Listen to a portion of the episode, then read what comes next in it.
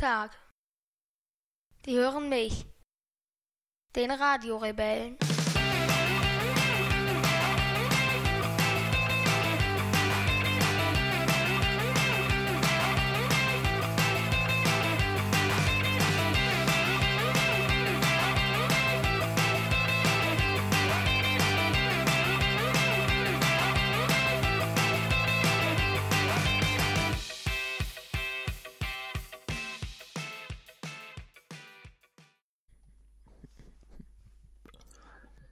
13. August, 20.28 Uhr.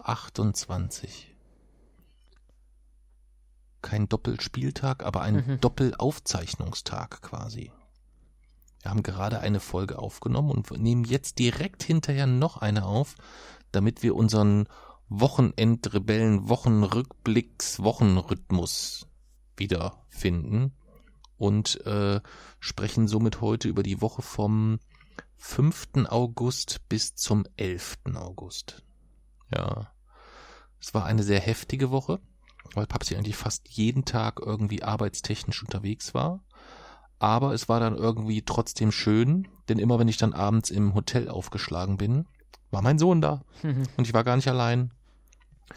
Wie ist denn das für dich so, wenn du dann so ja, ich sag mal, acht bis zwölf Stunden, je nachdem, an welchem Tag, wie, wo, was, äh, den ganzen Tag allein in einer fremden Stadt unterwegs bist. Mhm, das ist eigentlich ganz gut. Ich habe ja auch immer, also das ist eigentlich normal, weil ich habe ja eigentlich immer was zu tun und bin, bin ja meistens, hab dort ja auch so meine Plätze, kenne ich mit dem Nahverkehrsnetz aus und dann kann ich die Zeit immer relativ effizient nutzen. Okay. Das heißt, das ist wirklich etwas, was dich äh, gar nicht stört, was du nur so erduldest oder akzeptierst oder ist das wirklich etwas, wo du sagst, ich habe Spaß oder ist es einfach nur das kleinere Übel? Hm, es macht halt, es macht halt eigentlich genauso viel Spaß wie jetzt, wenn wir äh, oder wenn wir zusammen irgendwie die Stadt laufen oder so oder irgendwo arbeiten. Also du hast alleine genauso viel Spaß wie mit mir, wolltest du sagen? Ja. Ja, okay. Ja, das ist ja, ist ja In der Hinsicht. Das klingt ja, ähm, klingt ja vielversprechend. Ja. Klingt ja vielversprechend, ja. Ja, und wir hatten uns dann eigentlich für abends immer vorgenommen, noch zu podcasten, aber ich war dann so, so hinüber und so kaputt, ähm, dass das sich irgendwie nicht so richtig ergeben hat. Ja, wir sind dann immer äh, Dresden, München, Würzburg, Garmisch, zurück nach München, dann wieder Würzburg, äh, dann wieder Dresden. Das ist dann etwas, wo wir viel Zeit im Zug verbringen, wo wir dann aber auch jeder genug zu tun haben. Ja. Dann kommen wir an, dann habe ich Termine, dann bist du irgendwo unterwegs und dann ist es irgendwie abends im Hotel dann plötzlich ruckzuck halb elf, elf, halb zwölf teilweise auch oder später. Und dann ähm, ist es so, dass wir nach dem Duschen dann immer nochmal durchseppen. Ja. Und entdecken dann die abenteuerlichsten Fernsehsendungen. Zum Beispiel den QVC-Shop, wo es die die Magic Stitch gibt. Eine kleine mobile Handnähmaschine, wo angepriesen wird, dass die eigentlich jeder immer dabei Weil, haben sollte. Äh, äh, oder dann ist dann halt auch so, so eine Einleitung wie, wer kennt es nicht? Man ist unterwegs und hat zufällig und braucht zufällig eine Nähmaschine. Ja. Doch verflixt. Alle gewöhnlichen Nähmaschinen sind leider, äh, sind leider zu Hause, weil sie nicht für die Reise geeignet sind. Ja, stimmt. Wobei es bei uns ja tatsächlich so ähm, früher so gewesen wäre, wenn jetzt mal angenommen unser aktuelles Hand, äh, unser aktuelles Podcast-Equipment, also wir zeichnen jetzt auf mit einem kleinen äh, H6 äh, das ist ein kleiner Mobilrekorder. Früher haben wir ja wirklich aufgezeichnet mit so einem richtig großen, ähm, da hatten wir noch ein Mischpult und alles dabei. Das heißt, da wäre es eigentlich sowas, wer kennt es nicht? Man ist unterwegs und möchte eigentlich spontan einen Podcast aufzeichnen und dann packen wir so aus, so, du, du, du, wie, so eine, wie so einen riesigen Koffer, so, weißt du? Weißt du, in Griechenland, wo wir den ganzen Koffer voll hatten mit Podcast-Equipment? Wo die uns wo die, äh, gesagt, am Flughafen gedacht haben, wir schmuggeln irgendwelche Bombensätze. Ja, ja, Oh, da hätte man fast den Flieger verpasst, nur weil die erstmal sich alles da in Einzelteilen zerlegt haben insgesamt, ja. Und da wäre ist es ja schon ähm, realistisch dann zu sagen, hey, ja. ein kleines, kompaktes Podcast-Equipment, aber ich war jetzt auch noch nie unterwegs und habe gedacht, ach, verflixt, hättest du mal eine Nähmaschine dabei, so ja. weißt du? Das hatte ich, das hatte ich tatsächlich noch nicht.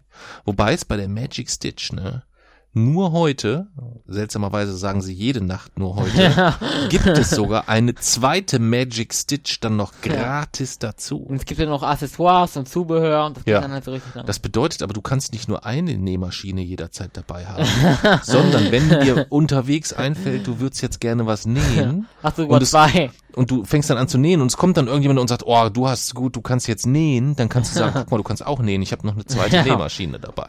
Ja. Also es ist schon, ähm, schon praktisch, finde ich. Ja. Ja, schon praktisch. Ja. Okay. Ähm, Haupt, hauptsächlich haben wir aber äh, uns dann tatsächlich, und darüber wollen wir jetzt so ein bisschen sprechen, haben wir nachts zufällig eine Sendung entdeckt, ähm, die uns schon so ein bisschen fasziniert hat.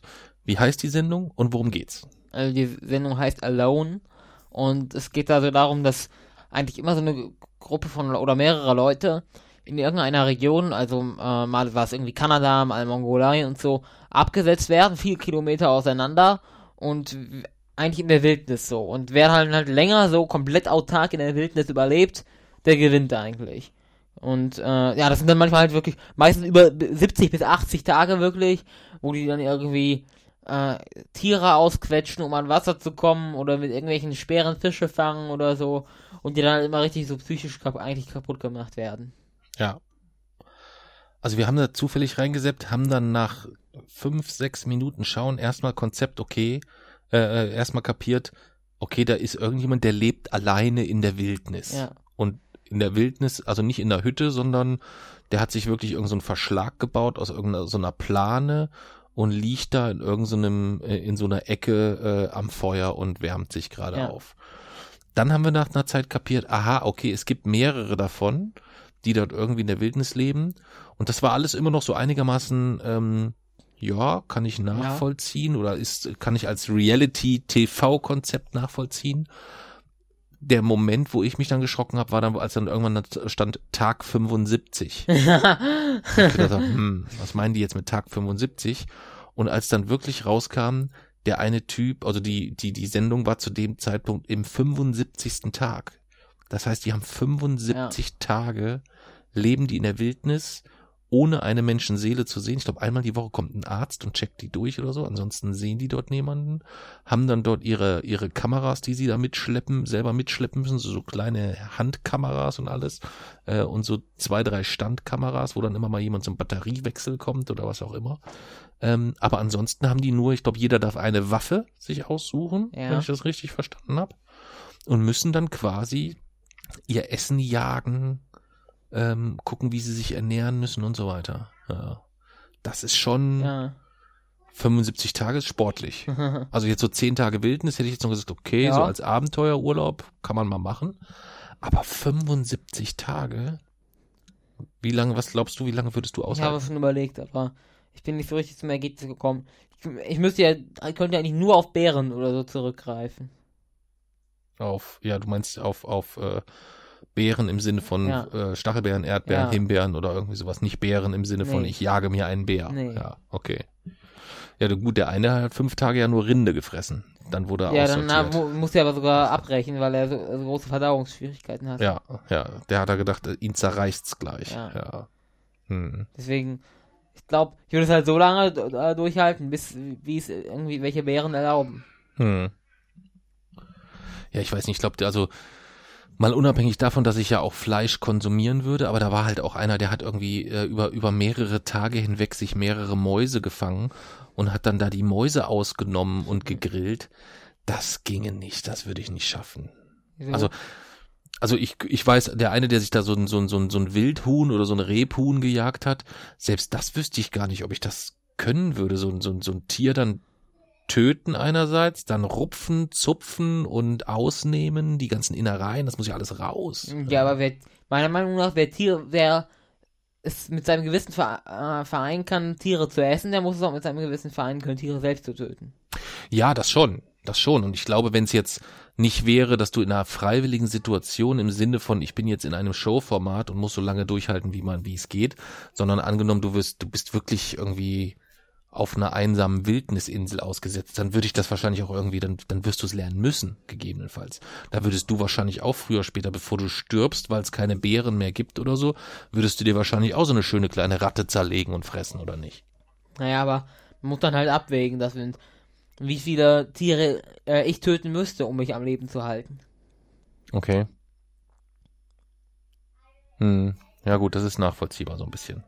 Ja, man, man hat das aber ja auch gesehen bei dem einen Teilnehmer, ich weiß gar nicht, Dave oder so hieß er, wo der dieses, dieses Rebhuhn angeschossen hat ähm, und dann nervlich völlig zusammengebrochen ist, weil er gesagt hat, äh, als dieses Tier dann wieder geflohen ist, jetzt, wo er gesagt hat, ich habe das Tier verletzt so und ähm, es ist alles völlig sinnlos, wo er so psychisch völlig in ja. sich zusammengebrochen ist.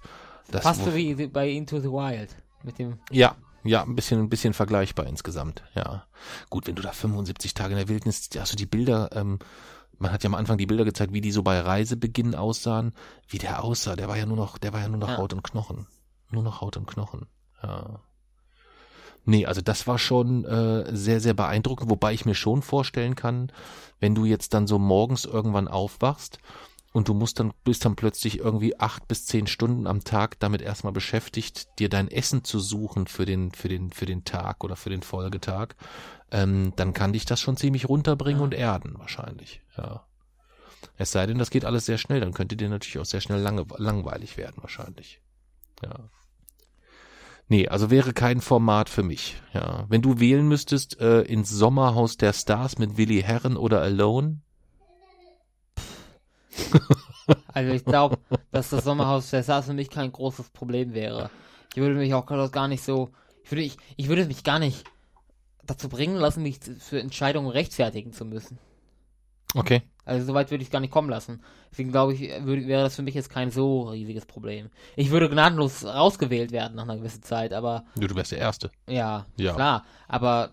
Du wärst der, der, der, der Wendler der nächsten Staffel. Ich hätte mich gar nicht erst ja. in die Situation bringen lassen, dass ich mich jetzt dafür rechtfertigen muss, wen ich rauswähle oder so. Das hätte ich hm. gar nicht, äh, keine Chance. Hm. Läuft das eigentlich noch? Keine Ahnung. Weiß ich auch gar nicht. Weiß ich nicht, keine, keine Ahnung. Momentan kommen irgendwie aber wieder ganz viele von diesen Formaten, oder? ich habe das irgendwie so ein bisschen, bisschen irgendwie, als wir die, dieses, dieses eine Plakat, dieses äh, am, am Münchner Bahnhof gesehen haben. äh, wie hieß die Serie oder Sendung? Weiß ich schon gar nicht mehr. Und irgendwie einen Tag später lief dann wieder irgendwie an, dem an derselben Säule ein Plakat für äh, Promi Big Brother, glaube ich, wenn ich mich recht erinnere. Ja. Also es laufen, glaube ich, momentan drei oder vier Formate ähm, parallel und zeitgleich, was das angeht. Also ich würde, glaube ich, wenn ich die Wahl hätte, mit Willi Herrenzeit verbringen oder Alone in der Wildnis, dann würde ich, glaube ich, ohne eine Sekunde zu zögern Alone in die Wildnis gehen. Wirklich? Ja. Du würdest ja. auch, äh, würdest dafür, dafür auch töten und Tiere Nö, ich würde wahrscheinlich zehn Tage fasten oder so. Ja, also zehn Tage ohne Nahrung geht ja dann, wenn du nur Wasser zu dir nimmst also man, so. Bei, der, bei, diesem, bei dieser Serie kann man dann freiwillig gehen. Oder? Ja, natürlich. Ja, okay, Natürlich. dann würde ich das auch nehmen. Dann ja, würde ich also, da hingehen und würde ein bisschen dort bleiben und würde dann gehen. Ja. Das Einzige, was sein könnte, dass ich mir in die erste Nacht schon in die Hose kacke, wenn es da irgendwie gruselige Geräusche gibt, ja. irgendwie da im, im Geäst oder irgendwas, dann wäre ich ruckzuck wieder weg. Ja, wie lange kann man denn fasten, theoretisch? Äh, ich, das längste, was ich bisher gemacht habe, waren, glaube ich, acht Tage oder neun. Aber ich glaube, so zehn bis vierzehn geht rein theoretisch. Aber mehr ja. nicht. Weiß ich nicht. Also es geht bestimmt auch länger. Ich habe mich da jetzt nicht so im Detail mit beschäftigt. Ähm, ich habe halt einfach mal zehn, zehn Tage versucht und habe, glaube ich, an Tag acht dann aufgehört, ähm, weil ich so das, was ich so als mir als Ziel gesetzt hatte, schon, schon erreicht hatte. Aber es war sehr spektakulär, muss ich sagen. War sehr, sehr ähm, spannend. Der Sven macht das ja ganz viel oder macht das äh, relativ häufig. Und du musst ja dann am Anfang richtig deinen Darm entleeren. Also du ja musst dann entweder mit, mit Glaubersalz, wobei das sehr belastend ist, das würde ich so nicht mehr machen, oder du musst dir halt selber einen Einlauf verpassen, das geht auch. Hey, wie ist was denn das? Ein Einlauf, deinen Darm reinigen, deinen Darm durchspülen quasi. Hä, wie? Ja, wie, wie viel Ausgänge hat denn der Darm? Ja, was muss man denn machen? Ja, kommt, kommt ein Schlauch rein und dann spülst du den aus. Ja. Ja, lecker ist anders, aber ähm, dann geht. doch lieber Salz. ja, das das Glaubersalz ist das. Ich habe es mit Glaubersalz gemacht. Das ist sehr belastend, ne? Wieso? Weil das halt den den den den Körper ja auch entwässert insgesamt. Also das wirkt. Also du spülst damit wirklich alles raus. Also du ähm, kotest dann einmalig so, als würdest du aus dem Hintern pinkeln. ähm, aber das Salz belastet den Körper halt unglaublich sehr. Also du hast sehr, sehr schnell mega dolle Kopfschmerzen, musst unglaublich viel trinken, trinken, trinken, trinken. Ja, trinken kann man ja so viel, wie man will. Oder? Ja, ja, trinken kann man so viel, äh, so viel wie man will. Aber ähm, du sollst ja eigentlich sehr, sehr schnell in eine Phase kommen, wo du den Körper nicht belastest. Also du hast so diesen, eigentlich hast du erstmal so einen Gemüsetag, wo du so sehr schonende Kost, also du haust dir nicht am Tag vorher nochmal ein Eisbein rein, das sollte man nicht tun. Dann hast du quasi diesen, diese Entleerungsphase, wo du den Darm entleerst mit allem drum und dran.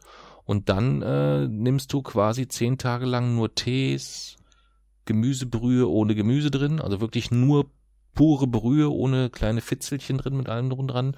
Und dadurch, dass der Darm dann nicht mehr arbeiten muss, ja, du führst ja keine festen Nährstoffe mehr ja. zu, sondern nur Flüssigkeit, hast du dann auch so ab Tag drei, würde ich sagen, kein Hungergefühl mehr. Also es ist wirklich so, dass du dann äh, nicht da den ganzen Tag sitzt und sagst, oh, ich habe so Hunger, ich habe so Hunger, ich habe so Hunger. Gar nicht. Und dann kommen so die Tage vier, fünf, sechs, wo sich der Körper so ein bisschen dran gewöhnt, so ein bisschen auch an, an die an deine ja. Reserven dran geht, an, an deine äh, auch an deine Fettreserven, an deine Nährstoffreserven.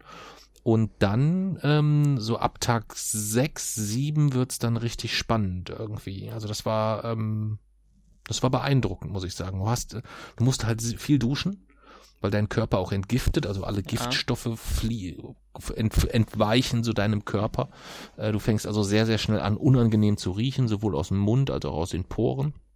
Ähm, aber es ist dann am Tag sieben oder acht war es dann bei mir so, dass das fast so ein bisschen ähnlich wie eine Droge wirkt, so ein bisschen. Also, dass du so sehr so eine, eine sehr von, von, von Gedankenklarheit erfasst ja. wirst und ähm, ja, einfach sehr, sehr dich unheimlich gut fühlst. Glaubst du, du wirst das irgendwann nochmal machen? Ja, ganz bestimmt. Ja. Ganz, mache ich ganz bestimmt nochmal. Wer, könnte ja. ich das gesundheitliche dann auch machen? Äh, ja, müsste man gegebenenfalls, also ich habe mich damals ärztlich beraten lassen vorher, das müsstest du dann halt einfach auch machen, ja. weil du jetzt sicherlich auch nicht so, so viele Reserven verfügst wie so. ich. Ähm, ja, weil du nicht so viele Fettreserven hast wie ich. Wieso nicht? Weiß ich nicht, wieso die du nicht hast, aber ich hab die. Bei mir hat die irgendjemand angebracht. Ich weiß auch nicht, ja, wie die da hingekommen sind. Und äh, da muss man sich halt gut vorbereiten, was man da so zu sich nimmt und so, dass man sich das besorgt. Ich habe mir damals dann unheimlich viel Gemüse gekauft, habe mir da so selber Gemüsebrühen äh, abgekocht und habe mir die vorportioniert habe mir gute Tees gekauft und habe die das, du zelebrierst das dann ja auch richtig so, ja. weißt du? Also du, ich weiß noch, die Mami hat sich kaputt gelacht, die hat den, die saß dann ganz normal am, am Mittagstisch und hat gegessen, da warst du auch schon, äh, da warst du auch schon da. Stimmt, das war diese Tomatensuppe. Da warst so, du auch schon da. Ähm, ja, ja, wo, da hatte ich mir dann so eine, so eine Brühe gemacht und ja. dann musste ich quasi die, die Suppe mit dem Gemüse drin, musste ich dann aber nochmal durch ein feines Sieb lassen, ja. damit da, weil wenn du kleine Bröckchen drin hast, fängt der Darm wieder an zu arbeiten, dann kriegst du Hunger. Und dann habt ihr da gesessen, habt rein, du hast hier richtig schön Pommes reingehauen, so mit allem. Ja. Ich saß da, hab meine, meine Brühe gelöffelt. Ähm, das war, war dann ähm, die, die am Anfang, beim ersten Mal war es ein bisschen schwierig. Ja. Glaubst du, du würdest es dann auch mal mit diesem Glaubersalz machen? Weiß ich nicht, weiß ich nicht. Vielleicht gibt es auch mittlerweile andere Möglichkeiten. So das Salz war schon sehr belastend. Das war schon sehr belastend. Wie oft also, muss man das denn trinken? Das, du trinkst einmal so einen, ich glaube insgesamt einen Liter ist das oder anderthalb Liter, wenn ich mich. Richtig nee, Quatsch, gar nicht wahr, ein halber. Ein, ich habe einen halben Liter, zweimal, zweimal einen halben Liter. Ja, das ist richtig salziges Wasser. Das ist aber eigentlich gar nicht, geschmacklich ist es nicht das Problem. Das Problem ist wirklich, dass du, dass du dich am ersten, also am Folgetag äh, wenn dein Körper so ent, ent, äh, äh, entwässert, ähm, dass du dich richtig erledigt und beschissen fühlst. Musst du noch arbeiten währenddessen? Ja, ja. Ja, ja, ich war den, ich kann mich noch dran erinnern, ich bin den Tag, ich war den Tag in München und du fühlst dich dann auch so schlapp und so im Arsch. Ich stand da, da war die Rolltreppe kaputt, da hätte ich heulen können. Da hätte ich echt heulen können, dass diese Rolltreppe kaputt ist. Ich dachte, jetzt musst du diese Treppen hoch, das schaffst du überhaupt nicht. Ich war mhm. so fertig mit der Welt. Und dann so den zweiten Tag, also quasi Tag drei, da ging es dann schon wieder. Aber das werde ich bestimmt irgendwann nochmal machen. Mhm. Ja, ganz bestimmt. Ja. Irgendwie nächstes Jahr mal oder so, wenn mal wirklich ein bisschen Ruhe einkehrt. Ähm, ich würde es gerne auch mal machen, wenn ich wirklich Ruhe hab und zur Ruhe komme, wenn du dann so zwischendurch noch so auf Vollarbeit bist während und du, so weiter. Dann während du Urlaub hast, oder was? Vielleicht mal in einem Urlaub oder so, ähm, wenn man so richtig runterkommt und dann wirklich so verschiedene Entspannungsszenarien auch. Wo willst du denn runterkommen? Weiß ich nicht, mal gucken. Vielleicht wandere ich dann auch ein bisschen, also sollst ja dann auch viel in die Natur gehen eigentlich oder so. Wäre eigentlich ideal für so eine für so eine Backpacking-Tour durch Norwegen oder sowas. Stimmt, wobei, da ist, wobei da ist die körperliche Belastung dann vielleicht schon wieder zu hoch.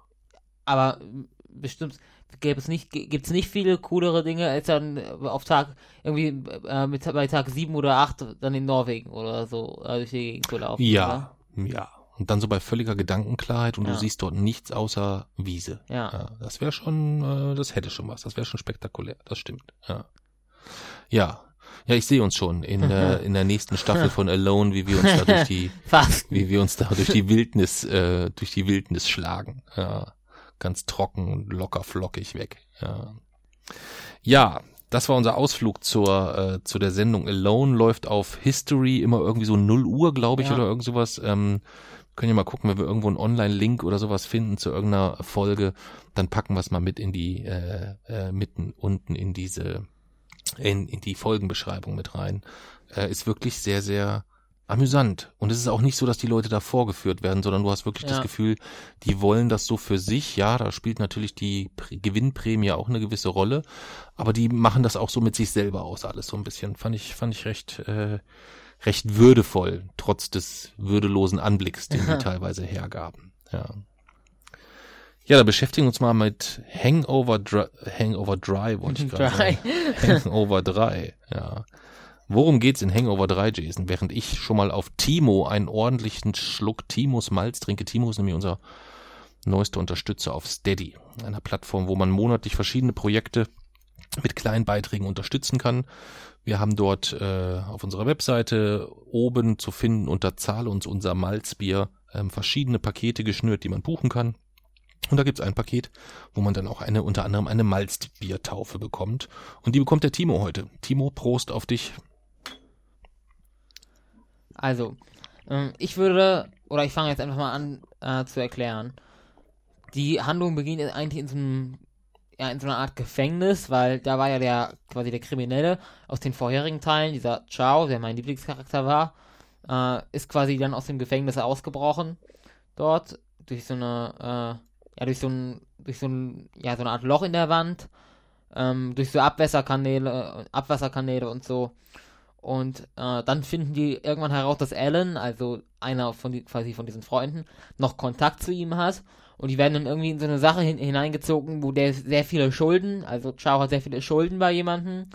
Äh, und sie versuchen dann quasi mit ihm zusammen, oder er sagt ihnen quasi dann, dass wir, dass sie zusammen eine, diese Villa ausrauben, äh, in der sie, oder dass sie, und dass sie dadurch dann quasi das Geld, oder ja, Gold war es, das Gold bekommen, um es zurückzuzahlen, dann ist quasi alles okay, äh, um die Schulden zurückzuzahlen. Und tatsächlich gewinnen die dann für diesen Einbruch und die beginnen dann dort einzubrechen. Und äh, ja, tatsächlich find, stellt sich dann heraus, dass Chao sie quasi betrogen hat und sie in Wirklichkeit jetzt nicht das Gold geholt haben, um es dem Typen zu geben, bei, der, bei dem er Schulden hat, sondern dass die bei dem Typen selbst waren und das restliche Gold auch noch genommen haben. Also dass die quasi eigentlich alles nur noch schlimmer gemacht haben. Und der Typ selber war, war wiederum so sauer, dass er gedroht hat, sie umzubringen. Und Charles dann halt mit quasi dem kompletten Gold von dem Typen ist er dann quasi wegge äh, weggefahren und dann beginnt halt der Film und versucht so äh, oder zeigt quasi so, wie die quasi Charles hinterherlaufen und hinterherrennen und ihn halt versuchen zu finden. Und es endet dann damit, dass er aus so einem äh, Hotel mit so einem, quasi mit so einem Fallschirm dann so über die Stadt segelt, aber dann gefangen wird. Okay. Ja, ich kann zu Hangover 3 gar nichts sagen. Wieso? Ähnlich wie Hangover 2 ist bei mir, Hangover 1 ist so lala, Hangover 2 so lalala und Hangover 3 so lalalalalala. Also es nimmt rapide ab. Wobei ich vorhin in der in der in der ersten Folge äh, ja gesagt habe, es ist ähnlich wie bei American Pie. Das würde ich gar nicht so sehen, weil bei American Pie ist finde ich eins gut, zwei nicht so gut und drei aber eigentlich wieder ganz gut. Was ist denn eins? Also, äh, American Pie 1 ist so der erste Teil. Ist das mit der Hochzeit? Das ist drei. Drei. Und was war nochmal zwei dann? Zwei ist, wo die in so einem äh, so Ferien, so, so, so, sich so ein Haus so, mieten, ja, irgendwo genau. sowas. Ja. Das ist der, der, der, der zweite Teil. Ja. Deswegen kann ich zu Hangover 3 eigentlich gar nichts sagen da langweilt's mich schon ein bisschen. Ich finde es ganz gut, dass Ciao wieder ein bisschen mehr, äh, äh, mehr Rolle bekommt insgesamt, aber ansonsten einer der Filme, wo ich auch sagen würde, geht fast so weit, dass ich ihn nicht hätte gucken müssen unbedingt. Ja, und ich bin auch froh, dass wir rezensionstechnisch jetzt Hangover 1, 2 und 3 mhm. dann auch ein Häkchen dran machen können. Ja. Was würdest du denn äh, Hangover 3 an Punkten geben? Ich würde nochmal einen draufgeben und 67. 67. Das heißt, du hast Hangover 1 65, ja. Hangover 2 66, Hangover 3 67. Ich finde die alle relativ ähnlich, aber wenn man sich entscheiden muss, dann wäre das so die Reihenfolge. Ja, dann würde ich doch auch einem, meinem, einem Muster treu bleiben. Ich habe Hangover 1 40, Hangover 2 35, also 5 weniger, also kriegt Hangover 3 30. 30, genau, 30 Punkte gebe ich dann. Und dann freue ich mich, dass es in den nächsten beiden Folgen filmtechnisch massiv bergauf geht, denn wir wollen in der nächsten Folge über Inglorious Bastards sprechen und darauf in der Folge über das Leben des David Gale. Ja. Das sind die beiden Filme, die wir äh, geguckt haben. Ähm, und dann müssen wir American Pie wäre ein Thema, das wären Filme, die wir schon geguckt haben. Ja. Oder wir müssten dann mal wieder was gucken bei Gelegenheit, weil ähm, wir gucken momentan keine Filme, wir haben jetzt eine neue Serie angefangen. Wir verraten ja. mal noch nicht welche, aber wenn sie gut ist, ist sie vielleicht auch irgendwann mal für eine Rezension geeignet. Ja. ja. Wollen wir das so machen? Mhm. Dann kommen wir heute äh, im Rahmen der Klage der Nation, ähm, haben wir uns überlegt, dass wir gar nicht ähm, ja so ein richtiges Einzelthema haben, sondern wir haben ähm, relativ viel Feedback bekommen in den letzten Wochen und Monaten und uns ist es irgendwie nie so gelungen, so auf das Feedback ähm, wirklich mal einzugehen, so dass wir gesagt haben, wir nehmen heute mal so die ganzen Mails oder einen Teil der Mails, die gekommen sind ähm, und besprechen die dann nochmal nachträglich so ein bisschen, beziehungsweise auch wenn da noch Fragen aufkamen, dass wir diese Fragen dann gegebenenfalls noch klären. Wir haben eine Mail von Jan. Jan würde nämlich gerne wissen, ähm, ich lese mal nicht die ganze Mail vor, sondern nur mal einen Auszug. Ähm, also Jan hat sich nochmal äh, sehr interessiert für das Thema Kompensation, was wir ja. das ein oder andere Mal hatten, also äh, CO2-Kompensation. Und ähm, sagt, so wie ich Jason verstanden habe, sieht er die Kompensation als Möglichkeit, eine ausgestoßene CO2-Menge zu neutralisieren, indem an anderer Stelle die gleiche Menge CO2 zusätzlich eingespart wird. Im Endeffekt eine Formel F in Klammern x gleich x minus x und somit nach Jasons Geschmack auf den Punkt gebracht. Fußt die Kritik, Kritik am, er fliegt ja aber trotzdem, also das ist die Kritik, die du dann äh, dort bekommen hast, auf der Tatsache, dass Jason sonst immer zur Reduktion des CO2-Ausstoßes fordert. Klar ist dieser Logik nach, dass eine reine Kompensation nicht geeignet ist, dem allgemeinen CO2-Ausstoß zu reduzieren, sondern ausschließlich das ausgestoßene CO2 unwirksam zu machen. Vielleicht würde eine Überkompensation die Kritiker ja verstummen lassen. Es wäre schön, eure Meinung zu dieser Sichtweise zu erfahren. Also vielleicht nochmal so von aus da für, für diejenigen, die jetzt die Folge gar nicht äh, kennen, um die es geht. Ähm, es ging um eine Folge, äh, wo du unter anderem dann bekannt gegeben hast, dass du mit Öhmchen und Opa in den Urlaub fliegst und dann gab es da erstmal Kritik. Stimmt, dann habe ich den Beitrag geschrieben über Klimakompensation, wo ich mich gerechtfertigt habe und dann gab es doch so eine Kommentarschlammschlacht. Ja, genau. Und äh, deswegen vielleicht einfach nochmal ganz kurz für dich, ähm, war ja jetzt auch in der Druckerei großes Thema. A, einmal CO2-Vermeidung, Kompensation und vielleicht dann aber auch Jans Vorschlag, ähm, den ich eigentlich total charmant finde, dass wenn man im Bereich Kompensation schon sich bewegt, dass man dann vielleicht über eine Überkompensation gegebenenfalls dann auch was tun kann. Hm. Also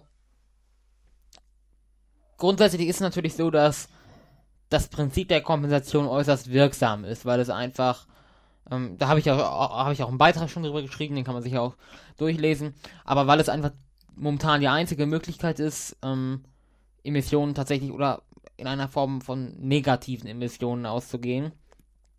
Tatsächlich negative Emissionen durch äh, Geoengineering und so sind derzeit noch Zukunftsmusik, daher ist eigentlich die einzige Möglichkeit, klimaneutral zu leben. Eine andere Möglichkeit gibt es nicht. Niemand kann es schaffen, egal wie weit er geht, keine eins oder überhaupt keine Emissionen mehr auszustoßen. Das funktioniert nicht. Selbst Leitungswasser, wenn man Leitungswasser aus Glasflaschen trinkt, wie wir es machen, entsteht dabei CO2. Ähm, selbst wenn man nur Biogemüse isst, entsteht ja bei CO2, es entsteht immer CO2, egal was man macht. Ähm, dadurch ist es, jeder, der klimaneutral leben will, muss in irgendeiner Form auf Kompensation zurückgreifen. In welchem Umfang man das macht, das ist halt nun die Sache.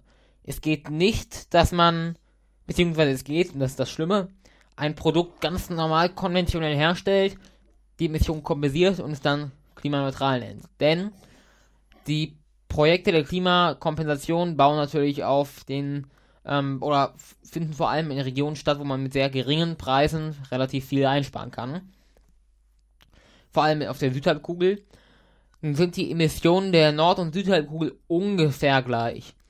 Ähm, das bedeutet, würde jetzt der ganze, die ganze Nordhalbkugel ihre gesamten Aktivitäten, Fliegen, Fleisch, Autofahren und das alles kompensieren, dann würden die weltweiten Emissionen des Südens quasi aus, auf Null gehen und äh, wir hätten um 50% geringere CO2-Ausstöße, was natürlich ein riesiger Fortschritt wäre äh, dem ja eigentlich lahmen Tempo, in dem es äh, derzeit äh, geht, wäre auf einen Schlag über die Hälfte gespart. Das wäre natürlich ein riesiger Fortschritt. Daher, äh, was das, das Einzige, was wir machen müssten, wäre erstmal Kompensation. Nun ist es ja dennoch so, dass eine Halbierung erstrebenswert ist, aber es würde allein noch nicht reichen, denn selbst dann würden wir mehr CO2 produzieren, als langfristig wieder kompensiert wird von der Natur aus. Und deswegen darf Kompensation nicht als Rechtfertigung des westlichen verschwenderischen Lebensstils betrachtet werden, sondern als sehr gute Möglichkeit, einen Beitrag dazu zu leisten, die Klimaziele zu erreichen. Ähm, aber wie gesagt, man muss, um sich klimaneutral zu nennen, muss man erstmal wirklich reduzieren auf ein Maß, also zwei, ähm, zwei Tonnen CO2-Äquivalente pro Person pro Jahr. Das ist so das quasi das, was wir eigentlich erreichen müssen, um äh, den Klimawandel zu stoppen. Das bis dahin muss man eigentlich ohne Kompensation kommen. Und das ist machbar. Es ist schwer, aber es ist machbar. Und ja, dann kann man eigentlich kompensieren. Okay. Lass ich jetzt einfach auch, äh, was soll ich groß ergänzend dazu sagen? Gute Überkompensation ähm, noch. Ach so, ja, Entschuldigung. Ich glaube, also ich glaube, die Kritiker würde das natürlich, äh, würde das nicht befriedigen, weil ich glaube, dass es vielen Kritikern, beziehungsweise Kritikern in Anführungszeichen manchmal gar nicht tatsächlich um die Argumentation geht, sondern einfach, dass sie es quasi als, ähm, ja, selbst, selbst der Papst hat sie mit dem modernen Ablasshandel verglichen. Der Vergleich ist schon, man kann es, ist, ja, der Vergleich stimmt, wenn, wenn es darum geht, wenn man klar machen will, klimaneutral war, war Kandidat für das Unwort des Jahres, dass es einfach missbraucht wird, oft, dass man nur kompensiert. Das stimmt, in, dem, in der Form kann man vielleicht das als Vergleich heranziehen. Aber moderner Ablasshandel ist halt schon ein harter Begriff, weil Ablasshandel war Unsinn, der auf Unsinn fußt. Das bedeutet, die Tatsache, dass es irgendeinen Gott gibt, den man quasi zufriedenstellen muss, ist Unsinn. Und die Tatsache, dass man das durch irgendwelche Ablassbriefe machen kann, ist noch größerer Unsinn. Während Klimakompensation ja einen durchaus notwendigen Zweck erfüllt und den auch wirklich erfüllt. Das bedeutet, Ablasshandel ist es ganz sicher nicht. Und ähm, wenn man es nun überkompensiert, dann kann man theoretisch als eigene Person sogar negative Emissionen vielleicht bekommen. Das bedeutet, dass man tendenziell mehr quasi oder dass man eigentlich wieder CO2 aus der Atmosphäre, ähm, ja, also man holt es ja nicht raus, sondern dass man quasi negative Emissionen hat eigentlich für sich selbst.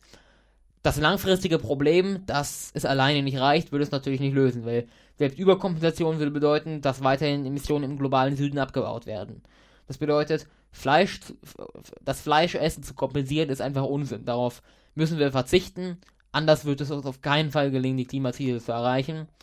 Während Fliegen so eine Sache ist, wo es derzeit bei oder in vielen Fällen keine Alternative gibt, wo diese Alternative aber in Sicht ist, vielleicht in den nächsten 20 bis 30 Jahren, wo man dennoch ganz konsequent sagen muss, man kann, man sollte verbieten. Ich würde mich, ich, ich, ich würde mich auch sofort an ein komplettes Verbot von Flügen dranhängen. Ähm, aber dort die Kompensation so hart zu kritisieren, ähm, wie es dort getan wird, das ist ganz sicher Unrecht. Okay. Die nächste Mail ist von Clara. Ähm, Hallo Jason, hallo Mirko. Eigentlich war ich bis jetzt immer stille Zuhörerin, aber nun wollte ich mich doch noch einmal bei euch bedanken. Ich möchte euch nicht mein Herz ausschütten, was auf eine Art und Weise eher unangebracht wäre, aber wenigstens kurz erläutern, wie ihr beiden mir geholfen habt. Ich fange einfach mal gerade heraus an. Ich bin ein Mädchen, 16 Jahre, ich liebe Fußball, ich spiele liebend gern Fußball, aber quasi noch mehr interessiere ich mich für das Thema Fan- bzw. Fußballkultur und alles, was dazugehört, wie zum Beispiel die Verzahnung von Gesellschaft, Politik, Sport, Geografie, Geschichte und Religion. Religion, was ja genau auf das Thema Ultras und zum Beispiel Fankultur passt. Ich interessiere mich brennend für Naturwissenschaften, insbesondere Astrophysik. Ich bin seit Jahren Die Hard Fan von Celtic Glasgow.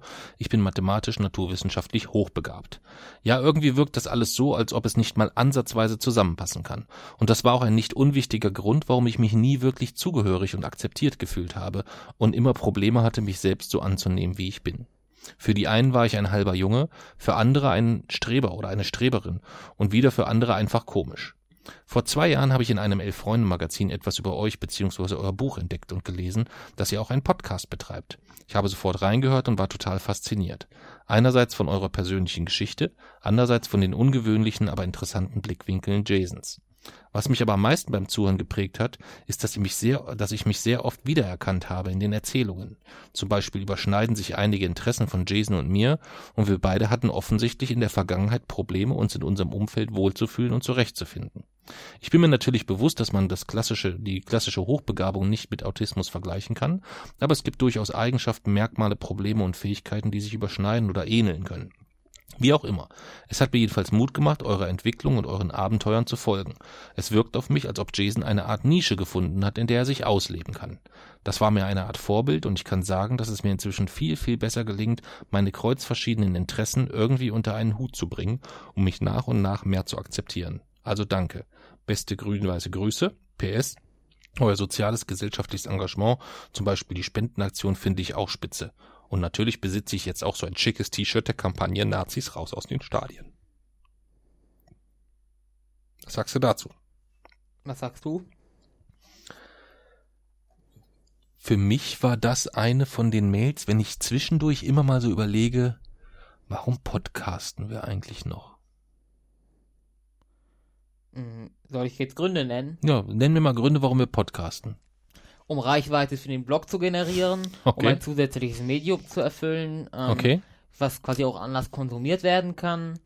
Ähm, und ansonsten, weil es einfach eines der erfolgreichsten Medien ist, das wir betreiben und weil es, glaube ich, ähm, auch äh, allgemein suchmaschinentechnisch, aber auch für einen Blog einfach relativ relevant ist. Okay. Das sind so die Gründe, die du anführst. Ja. Hm. Ich mag das Medium auch einfach. Es macht ähm, es macht ähnlich viel Spaß wie das Schreiben von Blog-Einträgen selbst. Okay. Also Spaß macht es ja auch. Es ist für dich nicht nur Arbeit, die der Reichweitengenerierung dient. Nicht nur. Okay, gut. Ähm, das ist halt so ein bisschen ein kleiner, ein kleiner Unterschied, weil äh, mich interessiert Suchmaschinenoptimierung nicht so wirklich. Ja, also ich schreibe. Ist alles beim Bloggen. Das weiß ich, das weiß ich, dass du da sehr, sehr, sehr viel Zeit mit verbringst.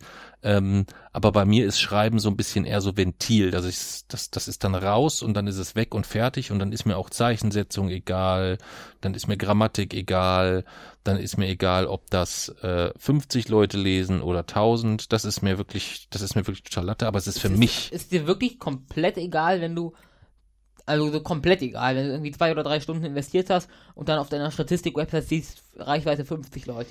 Ja, also ich freue mich, wenn es viele lesen, natürlich. Aber es ist jetzt nicht so, dass, äh, dass ich dort, also da, das, das habe ich, das, das, das, das macht auch gar keinen Sinn, dass diese Zeit dann in Relation zu setzen, wie viele Leute haben das jetzt gelesen oder gesehen.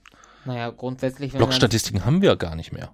Die wird es aber wieder geben, sobald der Block mir. Ja, kannst du ja, kannst du, kannst du ja machen. Also das, wir haben, äh, wir haben, glaube ich, noch irgendwie äh, ein oder zwei Statify-Zahlen, die da irgendwie mal ausgespuckt werden oder so. Ähm, und selbst für den Podcast haben wir aus den ersten zwei Jahren ja noch uns noch nicht mal Download-Zahlen angeschaut. Weil das müssen wir auf jeden Fall, ähm, das müssen wir auf jeden Fall auswerten, um einfach zu gucken, wo man zukünftig in Sachen äh, Social Media weiter einsetzt, inwiefern sich Keyword-Optimierung, das bedeutet, wie, wie hoch der Anteil an Leuten tatsächlich ist, die über Google kommen oder so. Das sind äh, ja auch alles sehr, sehr wichtige Zahlen. Ja, kannst du ja gerne, kannst du ja gerne machen. Ich wollte dir nur, weil du, weil wir gerade darüber gesprochen haben, warum, wieso, weshalb.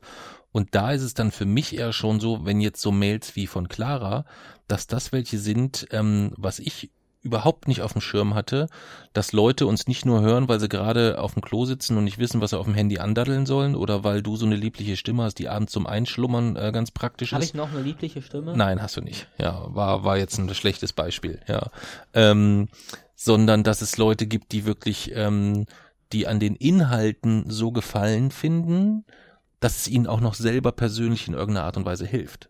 Weißt du? Vielleicht fällt dir das nur schwer, weil du dich bei, beim Podcast hören immer an dir selbst orientierst. Mm, Das kann man so nicht Wie sagen. hörst also du den Podcast? ich höre, ähm, das kommt immer darauf an, um welchen Podcast es geht. Also entweder interessiert mich das Thema, ja, also wenn jetzt zum Beispiel äh, Rasenfunk das äh, Tribünengespräch zum Thema Depression, das hat mich zum Beispiel, da hat mich das Thema wirklich einfach wahnsinnig interessiert. Dann ähm, gibt es Podcasts, die ich regelmäßig höre, weil ich einfach ähm, dort zu gewissen Themen eine gewisse Tiefe zuverlässig geliefert bekomme, wie zum Beispiel die Lage der Nation, was ich, was ich sehr, sehr gerne höre. Ähm, dann gibt es Interviewformate, wo ich einfach den ähm, dem Menschen vielleicht gerne zuhöre. Das gibt es auch. Ich finde den NSU-Podcast äh, sehr, sehr großartig, auch wenn ich da noch nicht, immer noch nicht ganz durchgekommen bin, weil der sehr, sehr, sehr, sehr lang natürlich ist und ich immer wieder Folgen mehrfach hören will, weil ich ja Podcasts eigentlich nur abends höre, Ja. kurz vorm Schlafen gehen und meistens reicht es dann nur für eine Viertelstunde, halbe Stunde, Dreiviertelstunde. Ähm, ansonsten kann ich keine Podcasts hören. Aber ähm, du kriegst ja im Normalfall, das kriegst du ja keine, du kriegst ja auf Podcasts relativ oder weniger Rückmeldungen. Ähnlich wie beim Bloggen. Ja, es, Ja, es kommentiert kaum noch jemand. Kommentare sind eigentlich, die Kommentarfunktion der Blogs wird in den nächsten zehn Jahren untergehen. Ja, die ist ja schon, die ist ja schon ziemlich weit runter. Das ist ja äh, sehr, sehr intensiv über äh, Social Media und Co. auch, auch abgelöst worden insgesamt. Ja. Ja. Aber was ich damit sagen wollte, dass ähm, so eine Mail, wie sie jetzt von Clara kam, und es gab noch zwei, drei, äh, zwei, drei andere äh, Rückmeldungen so in den letzten Wochen und Monaten, ähm, wo ich immer dann sage, okay, ähm, für Clara podcasten wir dann selbst weiter, wenn wir irgendwann mal nicht so Bock haben vielleicht oder so. Oder Das machen wir aber allein des wenn, oder, oder wenn du dann feststellst, dass es für die Reichweite nichts bringt, würdest du dann trotzdem weiter podcasten? Ich würde so ein Programm nicht so einfach einstellen, weil das ja auch einschneid oder das hätte ja auch einschneidende Folgen vielleicht für den gesamten Blogbetrieb. Ja, wenn es jetzt keine Folge für den Blogbetrieb hätte, was dann? Also wie, wie kann ich mir das vorstellen? Es Ja, du, würdest, einfach, du würdest nur noch podcasten, weil es dir Spaß macht. also es gäbe dann quasi, es gäbe gar keinen, ich würde, ich würde podcasten, aber es gäbe dennoch keinen Podcast quasi auf unserem Blog. Doch, den gäbe es schon, aber es hätte, es hätte keine, es hätte keine positiven Ja, Auswirkungen. aber das in allein, dass der, der Blog äh, um einen Podcast ergänzt wird, ist ja eine positive Auswirkung. Ja, aber es würde, es würde keiner mehr hören, sagen wir es mal so. Nur noch Clara. Hm, Na gut, solange es niemand mehr hören wäre ja, wenn es niemand mehr hört. Ja, ist nur noch eine Person. Ja, eine Person ist nicht niemand. Ja, das meine ich ja. Dann würdest du, dann würdest du es trotzdem mit derselben Freude und demselben Enthusiasmus machen können, oder? Ja. würdest Ja, okay. Das, das, das hatte mich nur interessiert. Das hatte mich nur interessiert. Ja. Ja, jede, jedenfalls liebe, liebe Grüße an Clara. Ähm, ich habe mich sehr, sehr über die Mail gefreut und ähm, Celtic war ja jetzt auch ein Ausflug, den, mit dem wir durchweg positive Erinnerungen Ist auch das verbinden. vegetarische Restaurant. Bis auf das vegetarische Aber da Restaurant. kann man gerne auf Google nachlesen, bei Bewertung. ja, stimmt. Mittlerweile hast du sie ja geschrieben. Ja, ja. ja, ja, ja, ja, ja. Hat die Ja. Zeit das eigentlich? Manchmal macht es ja so, dass man, dass, äh, dass man es dann so macht, dass man quasi äh, Updates schreibt unter den Beitrag. Hat die Zeit das schon gemacht? Nein, nein. Deine, deine Google-Bewertung als Ja. Update drunter gesetzt. Nein, ich denke, dass das jetzt auch nicht nicht? ist, was den Durchschnittsleser interessiert. Glaube Aber, ich, glaube ich äh, nicht. Ja. Fabian habe ich schon informiert über die. Hast du informiert? Ja. dann kommt das vielleicht irgendwann. Ja, wenn er irgendwann den großen, den großen Rückblick macht. Ähm, ich glaube, er hatte jetzt irgendwann mal auf Twitter hat er irgendwie ein Bild geschickt von irgendeinem Fußballplatz in, ich weiß nicht, Hawaii oder irgendwo, wo ich gesagt habe, Mensch, das wäre auch der nächste Ausflug, wenn wir dann irgendwie, wenn wir zurückblicken auf den Zeitartikel und dann irgendwie gibt es so eine Rubrik heute vor zehn Jahren, dann würden wir uns opfern und würden mit ihm nochmal nach Hawaii zu diesem Fußballplatz fliegen. Hm, Wir würden gucken, wie, äh, wie man. Wir würden aber nicht die Strecke fliegen. Wir würden bis Äh, wir würden versuchen, bis an den östlichsten Zipfel zu fliegen, dann mit dem Zug einmal durch die ganzen USA. Ja, das können wir machen. Ja, können wir machen. Ja, das klingt auf jeden Fall spaßig. Ja. Dann kommen wir zum nächsten Feedback. Da ging es nochmal um die Strohhalmdebatte. Ja. Die war cool. Ähm, Herzlichen Dank und ein großes Kompliment für euren Podcast. Ich höre euch seit einem Jahr und seitdem, seitdem geht es mir besser. Zu euch gefunden habe ich, als ich im Internet nach Podcasts zu Asperger-Autismus gesucht habe. Mich hat interessiert, wie man damit lebt, auch als Familie. Den Anstoß gab mir mein Sohn. Er ist jetzt dreieinhalb. Seine Erzieherinnen haben uns angesprochen im Verdacht, er könnte Asperger haben und in, und wir glauben es inzwischen auch. Die, die Diagnostik läuft aber noch.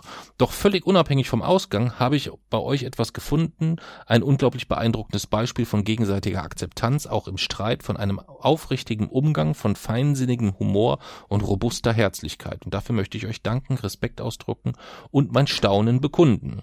Als ihr euch dann wegen der Strohhalme gestritten habt, war ich ganz erschüttert. Dafür könnt ihr aber nichts, denn was erwarte ich denn? Ihr seid ja echt und weder das Traumschiff noch der Bergdoktor in explizit. Ihr müsst ja nicht für Harmonie garantieren und schon gar nicht für mich. Obwohl ich weiß, dass ihr die Debatte inzwischen geschlossen habt, habe ich mich entschieden, noch einmal inhaltlich darauf einzugehen. Ich glaube tatsächlich, dass ihr beide wohlwollend und stringent argumentiert habt, aber mit grundverschiedenen ethischen Ansätzen. Jason utilitaristisch und Mirko deontologisch. Aus meiner Sicht hat das den Streit so unversöhnlich gemacht. Die Ansätze selbst stehen im Konflikt, dazu gleich mehr. Ich möchte zu keinem Urteil kommen, sondern beide Standpunkte würdigen und nicht auf eine Entscheidung drängen, sondern zur Versöhnung plädieren, auch inhaltlich.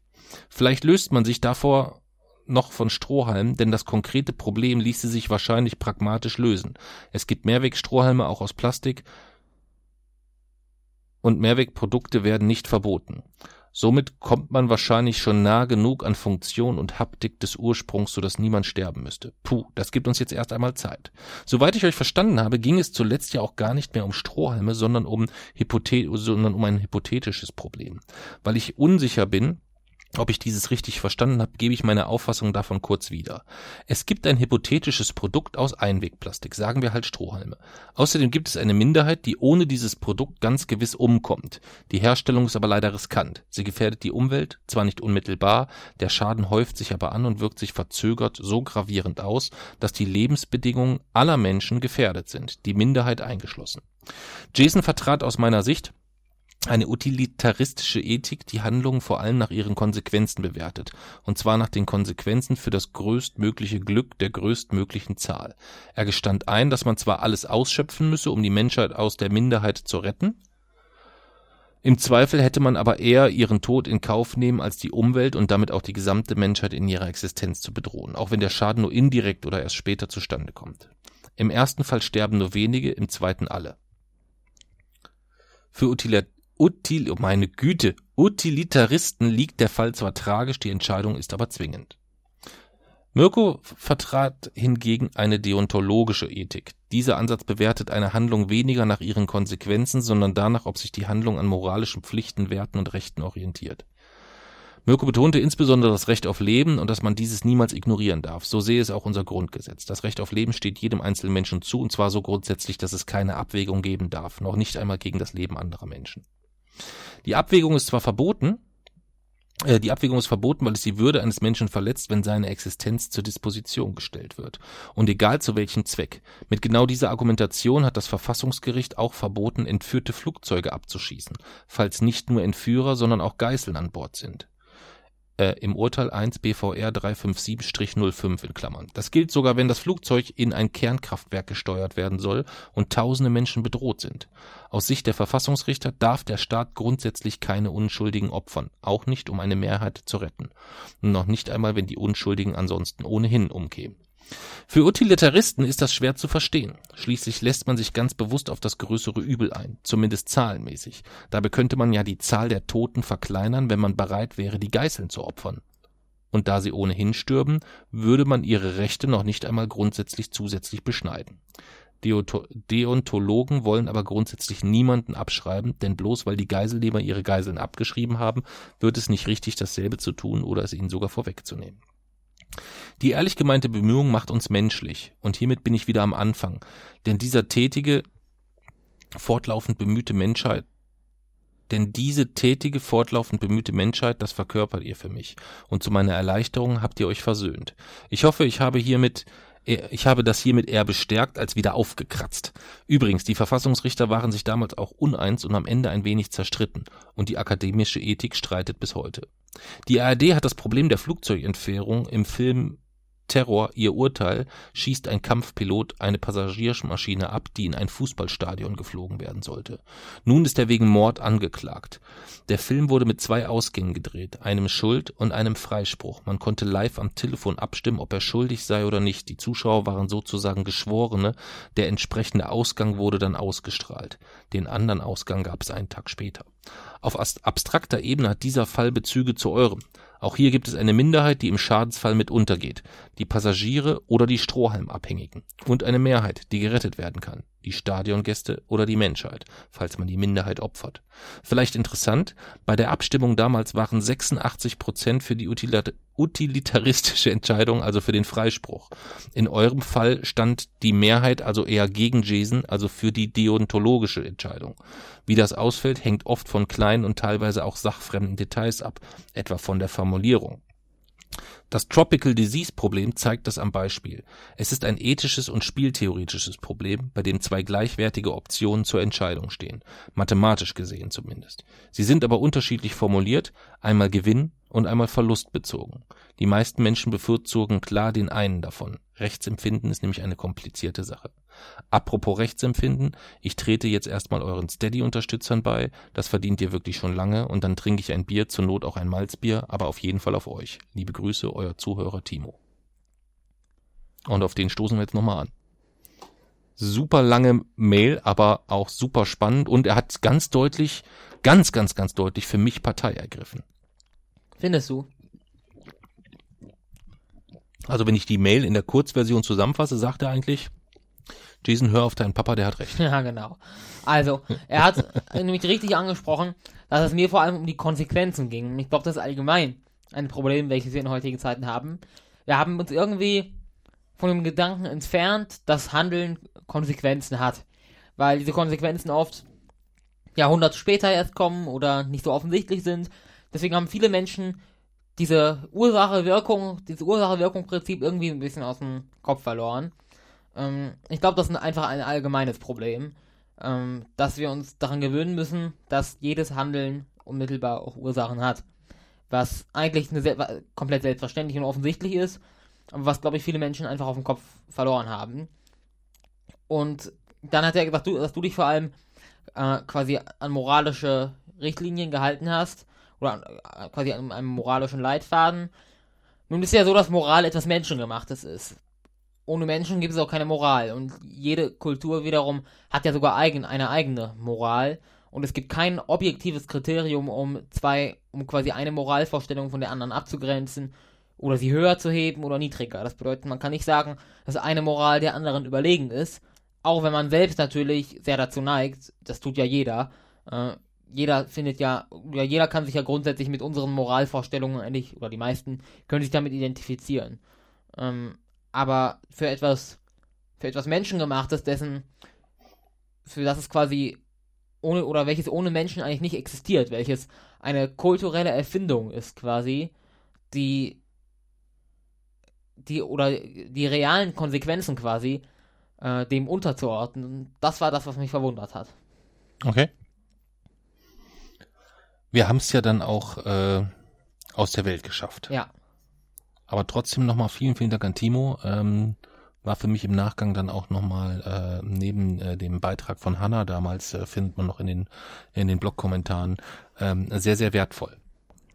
Die nächste Mail ist von Juliane. Ich bin über die Asperger-Diagnose unserer siebenjährigen Tochter auf euch gestoßen. Ich höre euren Podcast schon über ein Jahr und habe von euch mehr über Autismus gelernt als in vielen Büchern. Das Buch ist auch klasse. Zuerst war ich etwas skeptisch wegen eurer offensiven, deutlichen Anti-Rechtsäußerung. Zehnmal Bier später lautet mein neuer WhatsApp-Status, ich wünsche allen rechten Pimmelzwergen, äh, ich wünsche alle rechten Pimmelzwerge würden sich aus meinem Leben verpissen. Bei eurer nächsten Lesung, eventuell von Jasons Buch, bin ich mit einem Sack Bio-Kartoffeln für euch von unserem Betrieb mit am Start. Vielen, vielen Dank für eure Offenheit. Ich höre euch immer auf dem Trecker. In Klammern, ja, Jason, der fährt noch leider mit Dieselkraftstoff. Liebe Grüße, Juliane. Was sagst du dazu? Mm. Zu dem Kommentar mit Dieselkraftstoff eigene Gefahr. Der zum der Dieselkraftstoff trägt nicht besonders viel zum Klimawandel bei, sondern verursacht vor allem äh, Verkalkung von Arterien oder so. Das bedeutet, ich würde sagen, es ist auf eigene Gefahr. Für, bei mir muss man sich dafür nicht entschuldigen. Okay. Und zu den rechten Pimmelsbergen? Mm. Es ist schon so eine Inspiration für den WhatsApp-Status. für deinen jetzt ja. quasi. okay. Gut. Lassen wir das so stehen. Die nächste Mail kommt von einem alten Bekannten. Die ist nämlich von Dave. Dave kennen wir schon sehr, sehr, sehr, sehr, sehr, sehr lange, obwohl wir ihn nur zweimal getroffen haben, glaube ich, wenn ich mich recht erinnere, zwei oder dreimal. Äh, war bei der Lesung in Köln. Selbst die Mami kennt ihn. Ähm, er hat äh, schon mit Mami telefoniert sogar. Da ging es um eine, um eine Reiseplanung insgesamt. Er hat dir Sticker geschickt, leider vom ersten FC Köln. aber ist halt auch ein total feiner Kerl. Ähm, der hat aber nochmal Nachgang, äh, im Nachgang zur Folge Zukunft des Sports. Also das war eine Folge, die auch noch relativ frisch ist. Ja, aus Mitte Juli, wo wir uns mal Gedanken gemacht haben, wieso die Zukunft des Sports aussieht. Und da möchte er wissen, was ich nicht ganz verstehe. Warum sollen Fußballteams, die lange Flugreisen benötigen, bestraft werden, wenn sie kompensieren? Das ist doch komplett konträr zu der Diskussion, die Jason geführt hat bezüglich der Kompensation der Urlaubsflüge. Denn da war das mit der Kompensation der Flüge dann ja unbedenklich und völlig okay. Warum gilt das in der Diskussion, Diskussion dann hier nicht für die Fußballvereine? Weil es grundsätzlich so ist, dass eigentlich die, diesen Kompensationsgedanken, den habe ich ja eben gerade schon aufgefasst, ähm, dass es grundsätzlich so sein soll, dass jeder, der ich sag mal so, jeder, der etwas oder etwas verursacht, eigentlich ein, eigentlich ein Grundprinzip in unserer Gesellschaft. Wer etwas veranstaltet, der muss es halt auch wieder aufräumen. Das ist überall eigentlich so. Und äh, dementsprechend ist es so, dass wenn Fußballvereine die Nötigkeit oder es als nötig empfinden, dorthin zu fliegen, äh, wenn sie das als nötig empfinden, dann müssen sie halt dafür zahlen und da eine Kompensationsrechnung einfach oder einen Fußballverein wahrscheinlich in keiner Weise beeinflussen würde, so eine normale Kompensationsrechnung dann von insgesamt für die ganze 11.000 Euro oder so, sollte man dort meiner Meinung nach eine Abschreckung hinzufügen. Das ist eigentlich nur der Gedanke der CO2-Steuer, von dem ich auch ein, von der ich ein großer Anhänger bin. Und deswegen sehe ich dort jetzt keinen Widerspruch zu dem, was ich vorher gesagt habe. Okay dann lasse ich das auch äh, so stehen und wir kommen zur nächsten Mail, die ist von Björn. Björn ist ein äh, sehr frischer Radio Rebell Abonnent oder Zuhörer, ähm, ist nämlich erst durch den Rasenfunk auf uns aufmerksam geworden und wollte uns nur mitteilen, weil wir nämlich in der Folge 64 freies Parken für Illuminaten, da haben wir über unseren Ausflug äh, äh, zu ähm, Karl Jena gesprochen und da wollte er uns ja mitteilen, das Maskottchen von Karl Zeiss Jena heißt Karl der Zeisig. Zeisig, ah. Ja, da hätte man auch mit ein bisschen Fantasie, äh, hätte man da drauf kommen können. Heißt aber leider, dieser wunderbare Verein ist äh, dann auch erledigt, oder? Ja. Dann aber kommen, gutes Stadion hat es. ja, dann kommen wir äh, zu einer, äh, zu einem Feedback von John. Ähm, auch etwas länger, muss ich aber trotzdem im Ganzen vorlesen, weil ähm, das war eine, eine Mail, die dich auch so ein bisschen beeindruckt hat. Hallo liebe Wochenendrebellen, das Lob vorab, ich bin wie genau, weiß ich nicht mehr, ich vermute über eine Empfehlung vor etwa anderthalb Jahren über euer großartiges Buch gestolpert und höre seitdem her auch mit Begeisterung euren Podcast. Vielen Dank, dass ihr mein Leben mit euren Ansichten, Meinungen und Diskussionen bereichert. Erlaubt mir euch nun ebenfalls eine hoffentlich interessante Sicht zu öffnen. Was mich seit dem Lesen eures Buchs beschäftigt, ist eure Familienvereinbarung. So ganz klar wurde sie mir noch nicht, aber aus den paar Informationen, die ich mitbekommen habe, scheint ihr ein demokratisches Modell zu praktizieren. Ich bin selbst gerade in eine soziale Gruppe geraten, die sich mit dem Modell der Soziokratie beschäftigt. Und auf den ersten Blick scheint mir dieses Modell auch für eure Familienvereinbarung denkbar. Wenn ihr euch mit diesem Modell schon beschäftigt habt, könnt ihr ab hier mit dem Lesen aufhören. Nein, haben wir bis dahin nicht. Der Vorteil, inzwischen sehr intensiv. Ja, der Vorteil wie Nachteil des demokratischen Entscheidungsprozesses ist das Mehrheitsprinzip, bei dem kleine Minderheiten einfach überstimmt werden können. Das ist für große Gruppe, zum Beispiel einen Staat, ein praktikabler Ansatz. In kleineren Modellen, zum Beispiel Organisationen, Firmen und Familien, aber zeigt sich, dass durch die in demokratischen Abstimmungen nicht berücksichtigten Minderheiten Spannungen und Differenzen entstehen, die in großen Gruppen vernachlässigbar sind, in kleinen Gruppen jedoch nicht. Ich höre aus eurem Podcast bis zuweilen raus, dass einige der Entscheidungen im Familienrat gegen den Willen einzelner Mitglieder getroffen wurden, weil sie im Sinne der Mehrheit der Gruppe waren, beziehungsweise die Mehrheit der Gruppe dafür gestimmt hat. Also beispielhaft gesprochen, es reicht, wenn drei von vier Familienmitgliedern dafür sind, das Familienauto abzuschaffen, auch wenn das vierte Mitglied auf das Auto angewiesen wäre und dagegen stimmen würde. In einer Soziokratie hingegen werden Beschlüsse im Konsent gefasst. Das heißt, erst wenn es keine begründeten Einwände mehr gibt, Beispielsweise wird zu einer Beschlussvorlage jedes Mitglied einmal angehört, die Vorstellungen, Einwände werden gesammelt und versucht in den Beschluss einzuarbeiten. Dann kann jedes Mitglied dafür oder dagegen stimmen oder sich enthalten. Wenn niemand dagegen stimmt, wird der Beschluss angenommen. So hat quasi jedes Mitglied ein Vetorecht, muss dieses aber begründen. Ein Ich will das nicht weil ich nicht will, ist nicht zulässig. Dafür werden Beschlüsse ja, die im Konsent gefasst werden, von allen Mitgliedern getragen, da jeder dem Beschluss zustimmt oder wenigstens keinen begründeten Einwand dagegen hat. Ein, Soziokro ein soziokratisches Verfahren kann mitunter länger dauern als ein demokratisches, bietet aber auch Vorteile. Anleitungen zu, zu soziokratischen Verfahren finden sich zuhauf im Netz. Ich muss bei dem Thema immer an euch denken, weil ich mir vorstelle, dass der argumentative Ansatz der Soziokratie den bei Jason großen Anklang finden wird, wohingegen die Abschaffung des Mehrheitsbeschlusses bei Mirko für Erleichterung sorgen kann. Wenn ihr euch mit der Soziokratie beschäftigt oder schon beschäftigt habt, wäre ich euch sehr dankbar, wenn ihr mich an euren Gedanken teilhaben lassen könntet, weil ich mich mit dem Thema gerade sehr auseinandersetze und auch an euch Wochenendrebellen natürlich stark interessiert bin. Ich wünsche euch eine gute Woche und weiterhin viel Erfolg mit dem Podcast und euren Büchern. Vielen Dank für alles. Mit besten Grüßen, John. Eine großartige Mail. Ja, erzähl. Also das Beispiel, welches gewählt wurde, dass die Soziokratie verhindern könnte, dass wir das Auto abschaffen, hat mich etwas misstrauisch gemacht. Aber äh, ich habe eigentlich, ich habe eigentlich zuerst daran gedacht, dass ich dadurch, dass ich eindeutig der argumentativ stärkste von uns bin, dadurch vielleicht Vorteile bekomme. Mhm. Aber ich habe dann etwas darüber nachgedacht, äh, was die Spannung betrifft.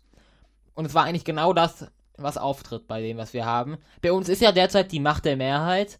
Das bedeutet, in der Theorie könnten Entscheidungen, außer besonders einschneidende Entscheidungen gegen das Grundgesetz, einfach so über quasi den Kopf einer Person hinweg getroffen werden. Mhm. Wenn es die Person ist, die das, die Abschaffung des Autos blockiert, dann bin ich ein enthusiastischer Anhänger des Mehrheitsprinzips. Okay. Äh, aber grundsätzlich stimmt es. Beispiel, unsere Urlaubsplanung im letzten, letzt, ja, letztes Jahr war das, oder? Mm, ja. Ja. Sie ist, also sie ist spektakulär gescheitert. Eine der, ich würde sagen, desaströsesten Sitzungen, die wir je hatten. Äh, an genau diesen Gründen. Es war tatsächlich so, dass jeder sich ja unmittelbar damit konfrontiert sah mit einem Ereignis, welches relativ nah bevorstand, nämlich den Herbstferien.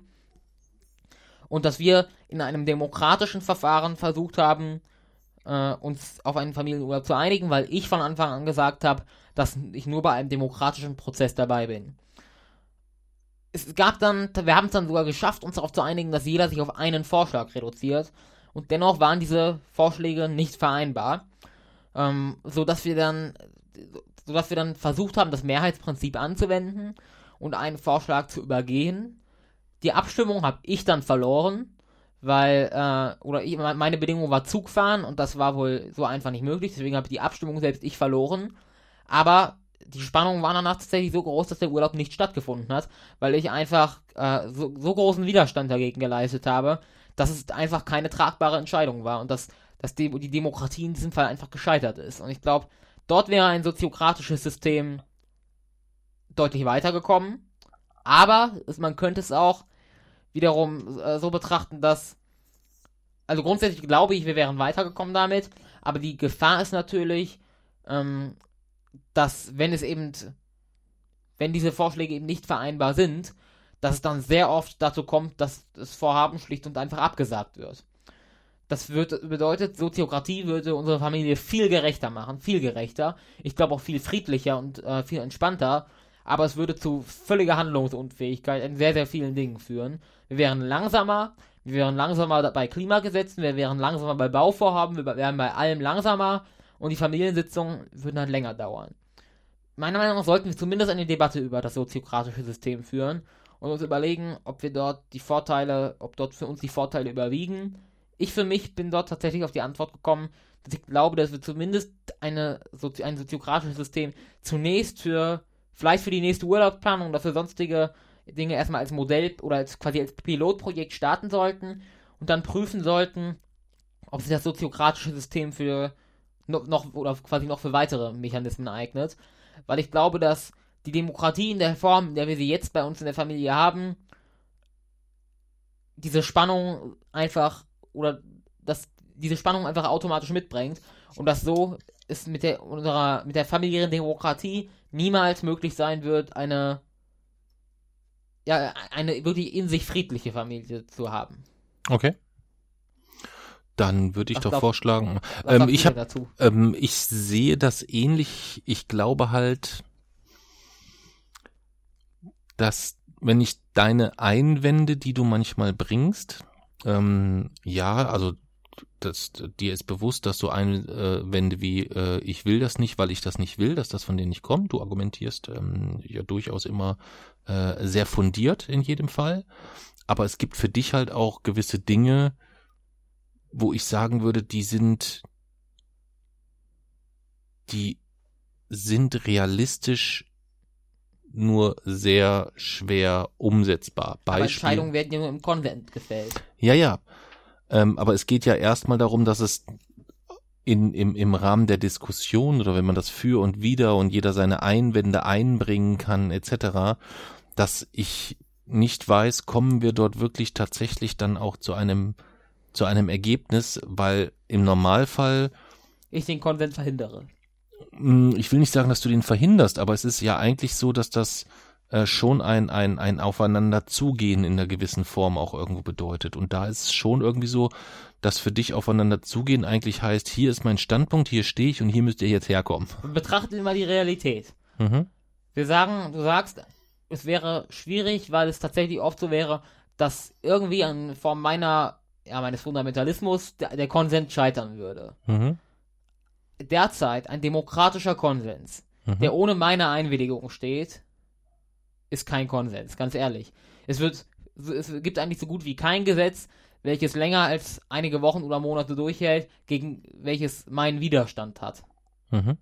Das bedeutet, in der Realität ist es eigentlich schon längst so weit gekommen, dass die Spannungen groß genug sind, um ein um auch einfach einen demokratischen Konsens einfach wirkungslos zu machen, wenn ich dagegen bin. Mhm. Aber das wäre ja im Umkehrschluss, äh, wäre das für uns ja auch möglich. Wie wollt ihr das denn machen? Also wenn es jetzt, wenn es jetzt zum Beispiel, wenn ich jetzt dran denke an dein, an die, äh, an die Einführung der Fleischregeln, also wo du ursprünglich im ersten Schritt gesagt hast, wir sollten reduzi äh, reduzieren, im zweiten Schritt dann äh, wirklich runtergebrochen gesagt hast, maximal zwei Tage die Woche Fleisch, an beiden Tagen muss es, wenn, dann Biofleisch sein, etc. Das war ja alles immer etwas, wo wir gesagt haben, das tragen wir mit wenn wir äh, gesagt hätten, nö, machen wir nicht. Nö, ich hau mir jeden Tag weiter meine Hacki-Molle rein, morgens früh drei Hacki-Brötchen vom Metzger, schön mit Zwiebeln, ist mir völlig egal. Das ist für mich, das ist für mich eine, eine Ausnahme, die ich brauche, die ich will oder was auch immer. Mittags dann noch mein Schnitzelchen und dann, dann hätte ich mich ja dagegen auch wehren können, sondern es war ja da, dass ich den, den Sinn verstanden habe, es war sauber argumentiert, es war fundiert ähm, mit allem, was dazu gehört. Aber das ist ja was völlig anderes, als wenn wir jetzt sagen, wir wollen einen gemeinsamen Urlaub planen und du sagst, du würdest gerne mit dem Zug durch den Sudan reisen äh, und deine Schwester ist neun Jahre und ich überlege mir halt, hm, ähm, also da würde ich mit dir schon nicht durch, durch den Sudan reisen, mal unabhängig davon, aber ähm, dass das für sie halt einfach eine völlig Dann muss andere. Das gegen scheitern, so einfach ist das. Wenn kein Konsens möglich ist, wird auch kein Konsent möglich sein. Mhm. Und das bedeutet schlicht und einfach, dass das Ding scheitern muss. Ein, weil letztendlich wäre es ja, Hättet ihr nun den demokratischen Konsens ohne meine Einstimmung durchgeboxt, dann wäre das dennoch für niemanden von euch ein äh, guter Urlaub geworden. Nö, deswegen haben wir es ja auch nicht gemacht. Richtig. Äh, und deswegen, das ist der Grund dafür, dass eben manchmal ein Konsens einfach bei solchen Dingen wirkungslos ist, wo ich glaube, dass ein Konsent wiederum, wo eher noch hinzukommt, dass ich ja sowieso, dass von mir ja 90% der Einwände oder, oder von mir von mir 90% der Gesetze kommen. Das bedeutet, es wäre ohnehin schon relativ selten der Fall, dass ich an Consent im Weg stehen würde. Und was ich auch ganz charmant daran finde, ist, dass derjenige, der einen Einwand einbringt, auch automatisch aufgefordert ist, den aus der Welt zu schaffen. Das bedeutet, wenn es um die Abschaffung des Autos geht, äh, und dann ist erstens ist kein Argument, wenn jemand sagt, nein, wir sind auf das Auto angewiesen hier. Das ist eigentlich genauso wie das, ich will nicht. Nee. Doch. Nee. Doch, absolut. Nee. Absolut. Nein. Absolut. Das ist, äh, Nein. das Nein, das ist ein Argument. Das ist, ist, ein, ist, ein, ist ein schöner formuliertes Ich will nicht. Wir sind auf das Auto angewiesen. Okay. Das kann jeder, Moment, ich bin noch nicht fertig, das kann Mhm. jeder relativ einfach in die Welt setzen. Und kann damit für sich das Thema im Kopf abhaken. Mhm. Nun ist es ja so, dass beim Klimaschutz immer eine Alternativlosigkeit da ist. Das bedeutet eigentlich, dass im Kopf abhaken keine Lösung ist. So, jemand, der also so, so eine, eigentlich so eine steile Behauptung in den Raum setzt, wie sagt, äh, wie zu sagen, ist es nicht möglich, der ist automatisch dazu aufgefordert, seinen Beitrag dazu zu leisten, dass es möglich wird. Okay. Wir wollen im September, ähm, oder wir, wir wollen ja im Garten ein wenig, äh, was heißt wollen? Äh, ich, ich muss ja im Garten, nein, ich will auch im Garten ja ein bisschen äh, vorwärts kommen. Äh, wir wohnen jetzt hier seit sieben, acht, neun Jahren oder so, ich weiß jetzt gar nicht genau, äh, acht Jahren. Und ähm, seit acht Jahren ähm, verspreche ich der Barmi Jahr für Jahr, dass was im Garten passiert. Jetzt wollen wir ja tatsächlich ein bisschen was tun. Äh, und da muss unter anderem ein Hang gestützt werden. Dafür werde ich äh, unglaublich viel Beton brauchen. Ja. Wirst du dann die 25 Kilo Betonsäcke nach und nach einzeln mit dem Bus hierher schleppen oder wie hast du dir das vorgestellt?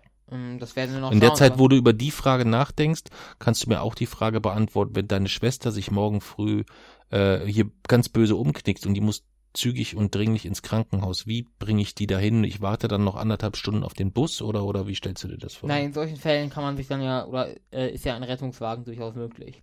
Oder ein Krankenwagen. Also die kommen nicht wegen einem wegen einem umgeknicksten Knöchel, ne? Ja, dann muss man halt die Einsatzkosten bezahlen. Äh, und des Weiteren halte ich es für mit den Betonsäcken.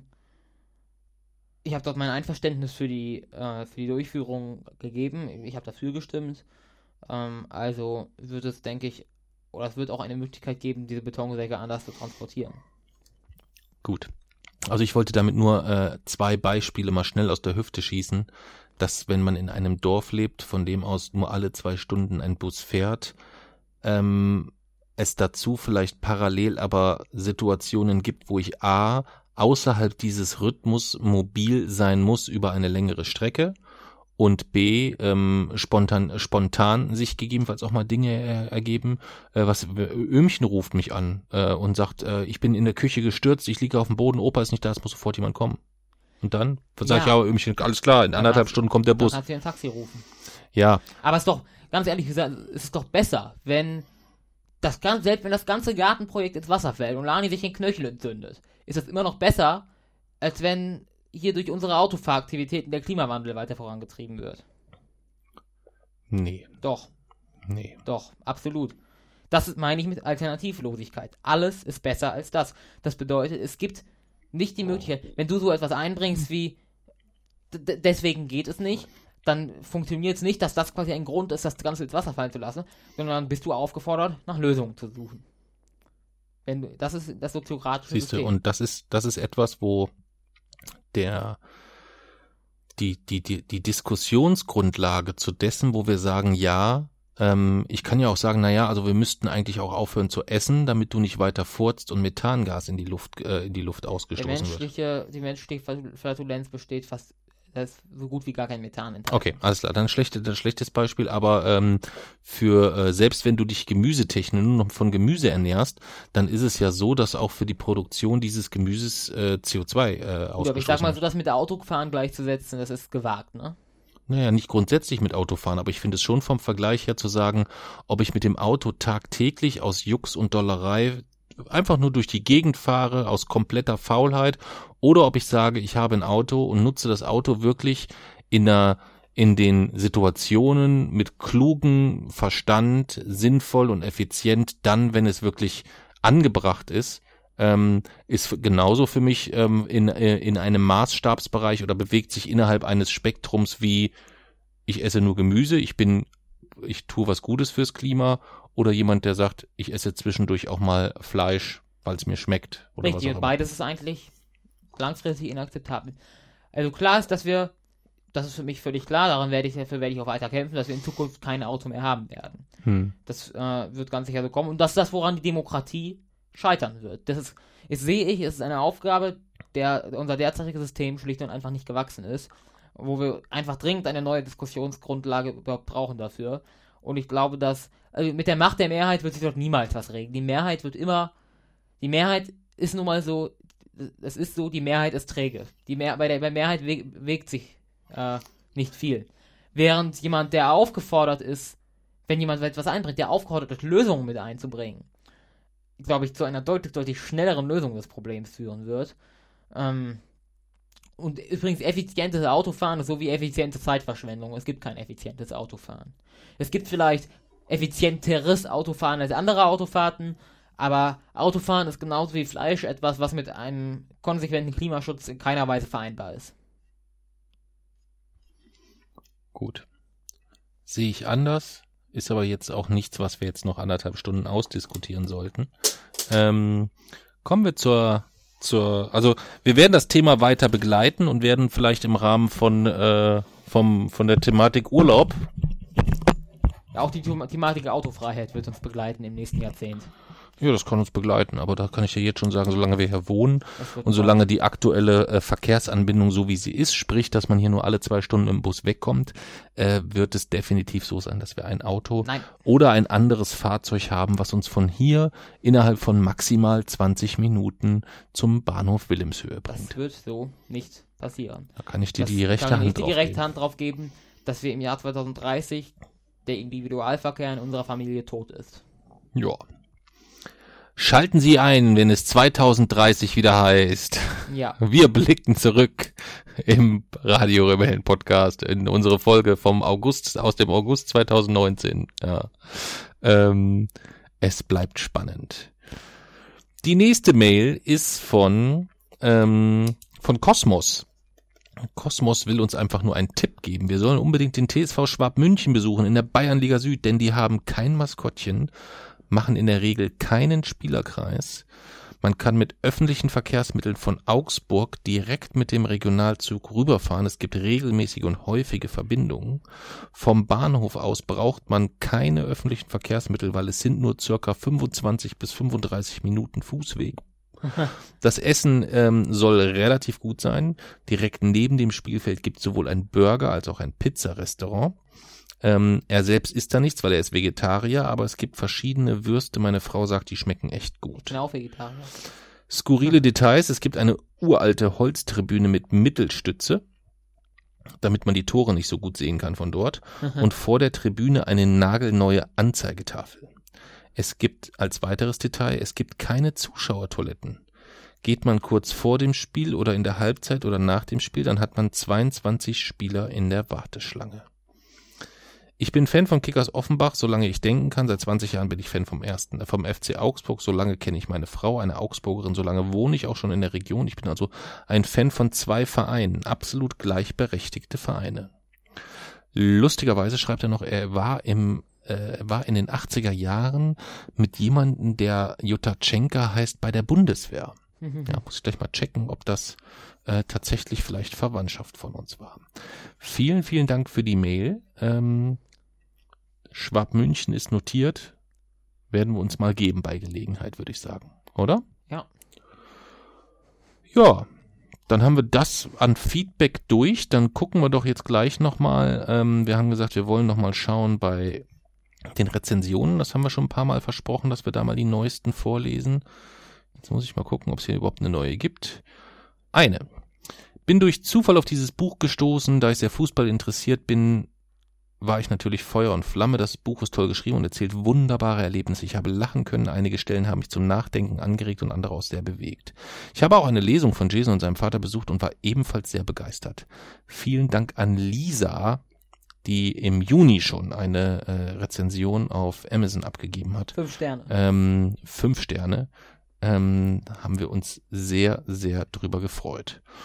Und bei den Podcasts auf iTunes beziehungsweise äh, Apple Podcasts gibt es auch eine neue. Ähm, von Katrin. Katrin schreibt, auf Facebook entdeckt, reingehört und hängen geblieben. Ich bewundere eure Art, miteinander umzugehen, euch zu respektieren, euch auszutauschen, kontrovers zu diskutieren. Danke, dass ich mit dem Podcast mit eurer Brille die Welt sehen darf und dadurch sich auch meine Brille erweitert. Wir können so viel von euch lernen. Nachhaltigkeit, Akzeptanz, Authentizität, alles Wissenschaftliche, was meinen Horizont überschreitet und Menschlichkeit. Durch und mit euch wird die Welt besser. Danke dafür. Außerdem möchte ich noch ganz deutlich erwähnen, dass ich natürlich den Papsi um ein Vielfaches klüger, schlauer. Ja, genau. Wie geht's weiter? Nein, na, danke, dafür war Schluss. Ja, vielen Dank an ähm, Katrin, die hat äh, Ende Juni äh, eine Rezension bei Apple Podcasts geschrieben. Ähm, vielen, vielen, vielen, vielen Dank. Freuen wir uns wirklich immer sehr. Äh, das ist immer hier so ein Geblubber äh, ins Leere hinein, wo man nie so richtig weiß, ähm, gefällt das den Leuten oder was fangen die damit an? Und äh, deswegen freuen wir uns über Feedback immer ganz, ganz toll. Ja. Spektrographische Minute. Und zwar geht es einen, um einen weiteren CO2-Emittenten. Es sind nämlich, sehr verwirrt, aber es ist so, Tropenwälder, die, die derzeit unerwartet viel CO2 ausstoßen. Ähm, normalerweise ist es ja so, dass Böden eigentlich das Klima retten können. Denn sie binden CO2, Permafrostboden besonders, bindet Methan und so. Bedeutet, sie sind eigentlich in der Lage, sind eigentlich quasi riesige Schränke, in denen Emissionen verstaut werden können, die dadurch aus der Atmosphäre gebunden werden und dadurch unschädlich sind. Das bedeutet eigentlich etwas sehr, sehr Positives für das Klima. Das Problem ist nun, dass es viele Böden gibt, die aufgrund der besonderen landwirtschaftlichen Belastung ähm, quasi tot sind. Ähm, und dadurch können sie, also degeneriert, von degenerierten Böden spricht man dann, und ähm, die können dann natürlich auch kein CO2 mehr binden. Ganz im Gegenteil, ähm, um möglichst billig Wald zu roten, greift man mittlerweile häufig auf Brandrodungen zurück. Ähm, das bedeutet, man zündet einfach einen Bereich des Waldes an und versucht den Brand unter Kontrolle zu halten, ist natürlich das die größte Klimasünde, die man nur irgendwie begehen kann. Nicht nur, dass man ähm, CO2 senken aktiv zerstört, nein, die, die Wälder bestehen fast nur aus Kohlenstoff. Diesen Kohlenstoff verbrennt man zusätzlich auch noch, wodurch noch mehr Kohlendioxid entsteht. Also ist eine der schlimmsten Dinge, die man tun kann fürs, äh, fürs Klima. Zusätzlich, was dann noch dazu kommt, ist, dass dadurch der Boden einfach extrem belastet wird ähm, was einfach, also die werden dadurch degeneriert, ähm, wodurch ihre, oder wodurch sie einfach nicht mehr so viel CO2 speichern können. Und im schlimmsten Fall geben diese Böden ihren, ihr CO2 wieder ab. Und genau das passiert gerade in Afrikas Tropenwäldern. Ähm, sie, es ist nicht nur so, dass sie so gut wie kein CO2 mehr binden können, sondern sie stoßen auch unnatürlich viel wieder aus. Ähm, und da kann man nur sagen, damit sowas auch in Deutschland gibt es degenerierte Boden, hier vor allem wegen ähm, ja, äh, landwirtschaftlicher Nutzung äh, konventioneller Landwirtschaft, Spritzen und so, bedeutet, was man hier nur äh, ans Herz legen kann, um das in Deutschland zu verhindern, dass sowas äh, noch weiter passiert, Bioprodukte kaufen. Ähm, die Böden werden dadurch geschont und äh, können weiterhin CO2 speichern und so CO2-Senken fungieren. Ähm, ja, jedenfalls gibt es jetzt dann doch innerhalb von wenigen Monaten sehr, sehr viele Orte auf der Erde, wo rasch CO2 austritt. Vermutlich ste stehen wir oder steht die, das Überschreiten des Kipppunkts kurz bevor. Das bedeutet, wir müssen wirklich oder wir müssen jetzt aufpassen, dass diese äh, Phänomene das, oder in, in, in der Arktis ist das Abschmelzen von Permafrost, äh, in der Antarktis ist es Instabilität im außeraktischen Eisschild und dann eben in den Tropen sind es degenerierte Böden, dass sich sowas nicht ausbreitet und in dem Fall gibt es ja sogar etwas ganz Praktisches, was man tun kann, was man tun muss eigentlich, äh, um dort seiner Verantwortung gerecht zu kommen. Das war's? Ja. Noch ein Schlusswort? Nee. Irgendwie, ich liebe dich, Papsi und so. Nein? Aber du liebst mich schon. Ja. Ja, dann sag doch mal. Nein. Guck mal, guck mal ich habe hier 50 Euro. Wie kriegst du, wenn du, wenn du sagst, ich liebe dich über alles, Ich weiß Papsi? ja nicht, wie das noch alles verwendet wird. Das, äh, Videomaterial. Du bist so ein Drecksack, ey.